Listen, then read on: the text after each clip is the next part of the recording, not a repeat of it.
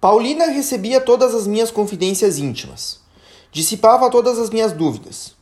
Uma vez estranhei que Deus não desse glória igual no céu a todos os eleitos, e receava que não fossem todos felizes. Então Paulina fez-me buscar o copo grande de papai e colocá-lo ao lado do meu pequeno dedal, e disse para encher os dois. A seguir perguntou-me qual dos dois estava mais cheio. Respondi que os dois estavam cheios e não podiam conter mais. Minha mãe querida fez-me então compreender que o céu, Deus dá a seus eleitos tanta glória quanto podem conter, e que assim o último nada tem a cobiçar ou invejar do primeiro. Assim é que, pondo ao meu alcance os mais sublimes segredos, sabíeis, madre, dar à minha alma o alimento que lhe era necessário. Com quanta alegria via a cada ano chegar a premiação pelo estudo. Aí, como sempre, a justiça reinava e só recebia as recompensas merecidas. Sozinha, de pé no meio da nobre assembleia, ouvia minha sentença, lida pelo rei França e de Navarra. Meu coração batia forte ao receber os prêmios e a coroa.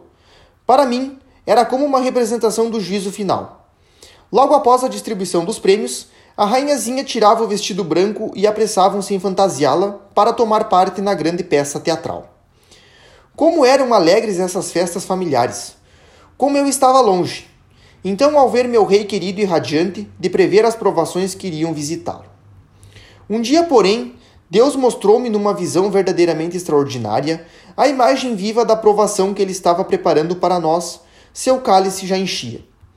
Papai estava viajando há vários dias e ainda faltavam dois para seu regresso. Era duas ou três horas da tarde. O sol brilhava e a natureza parecia em festa. Eu estava sozinha na janela de uma água furtada que dava para o grande jardim. Olhava diante de mim, a mente ocupada por pensamentos alegres, quando avistei frente à lavanderia que se encontrava logo adiante um homem vestido exatamente como o papai. Mesma estatura e mesmo modo de andar, apenas muito mais curvado. Sua cabeça estava coberta por uma espécie de avental de cor indefinida, de sorte que eu não podia ver-lhe o rosto. Estava com um chapéu igual ao de papai. Vi-o andar em passos regulares, beirando o meu jardinzinho. Logo, um sentimento de pavor sobrenatural invadiu minha alma. Num instante imaginei que papai tivesse voltado e que se escondesse a fim de surpreender-me. Então chamei-o em voz bem alta, com voz trêmula de emoção. Papai! Papai! Mas o estranho personagem não parecia ouvir-me. Continuou sua caminhada regular sem olhar para trás.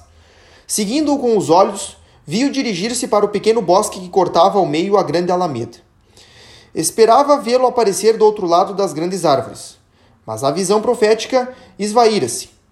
Tudo isso só durou um instante, mas gravou-se tão profundamente em meu coração que hoje, depois de 15 anos, a lembrança me é tão presente como se a visão estivesse ainda diante dos meus olhos. Maria estava convosco, madre, num quarto que se comunicava com aquele onde eu me encontrava. Ouvindo-me chamar por papai, sentiu impressão de pavor. Percebendo o que contou-me depois, devia estar acontecendo algo extraordinário.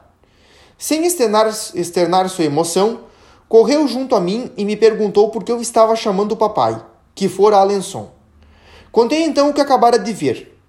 Para me acalmar, Maria disse que, sem dúvida, Vitória quisera pregar-me uma peça e esconder a cabeça com seu avental. Interrogada, essa afirmou não ter saído da cozinha. Aliás, eu tinha certeza de ter visto um homem que se parecia com o papai. Então fomos as três ao bosque. Mas como não achamos sinal nenhum da passagem de alguém, dissestes-me para não mais pensar nisso. Não mais pensar estava além do meu poder. Muitas vezes minha imaginação representou-me a cena misteriosa que eu presenciara. Muitas vezes procurei levantar o véu que me escondia o sentido, pois no fundo do meu coração conservava a convicção íntima de que essa visão possuía um sentido que havia de ser me revelado um dia. Esse dia demorou a chegar, mas após 14 anos Deus rasgou o véu misterioso. Estando de licença com irmã Maria do Sagrado Coração, falávamos como sempre das coisas da outra vida e das nossas recordações de infância, quando lembrei-lhe a visão que eu tivera na idade de seis para sete anos. De repente, relatando os pormenores dessa cena estranha, Ambas compreendemos o que significava. Era papai, sim, que eu vira andando curvado pela idade. Era ele carregando no seu rosto venerável, na sua cabeça branca, a marca da sua gloriosa aprovação. Como a face, face adorável de Jesus, velada durante sua paixão, Assim a face de seu fiel servo devia ficar velada nos dias dos seus sofrimentos, a fim de poder resplandecer na pátria celeste junto ao seu Senhor, o Verbo eterno. Foi do seio dessa glória inefável, onde reina no céu, que nosso Pai querido obteve para nós a graça de compreender a visão que sua rainhazinha tivera numa idade em que não é necessário temer a ilusão. Foi desde o seio da glória que obteve para nós esse doce consolo de podermos compreender que dez anos antes da nossa grande provação, Deus nola mostrou como um pai deixa seus filhos entreverem o futuro que lhes prepara e se comprazem em considerar por antecipação as riquezas incalculáveis que lhes são destinadas.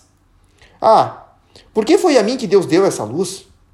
Por que mostrou a uma criança tão nova uma coisa que ela não podia compreender? Uma coisa que, se a tivesse compreendido, a teria matado de dor? Por quê? Sem dúvida, esse é mais um daqueles mistérios que só compreenderemos no céu e que nos causará uma admiração eterna.